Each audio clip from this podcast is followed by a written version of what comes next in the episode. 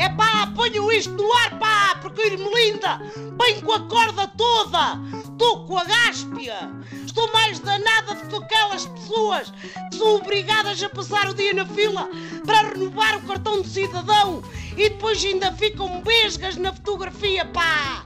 Até ouvi dizerem que há cada vez mais turistas portugueses a visitar Chernobyl. Mas vocês sabem o que é Chernobyl? Eu faço-vos o desenho. Foi a central nuclear que deu berro na Ucrânia, pá!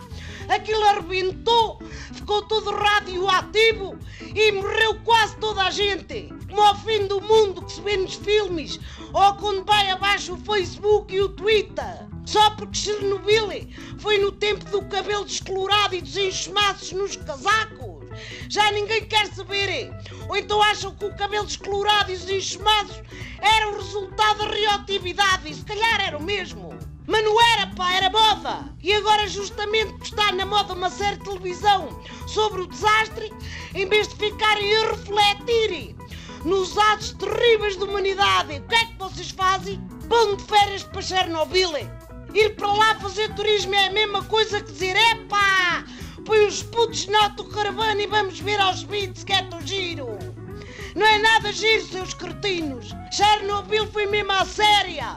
E o turista pacóbico no teu nome agarra no Instagram e ala para a Ucrânia tirar fotografias em cima dos bidões com o sinal de perigo de morte. E se fossem magé todos regar o jardim da avó, como dizia a cantiga daquelas moças do festival, pá! Tirem muitas fotos nos parques infantis abandonados de Chernobyl, tirem.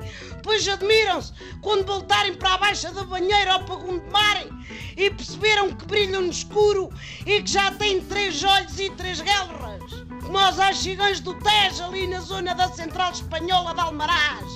Querem tirar fotos? Bom, ou pá, vão de férias para a corteira? Ou para o saco é lindo? Tiram fotos em família e não contribuem para a estupidez humana. Pega lá a gaita, pá!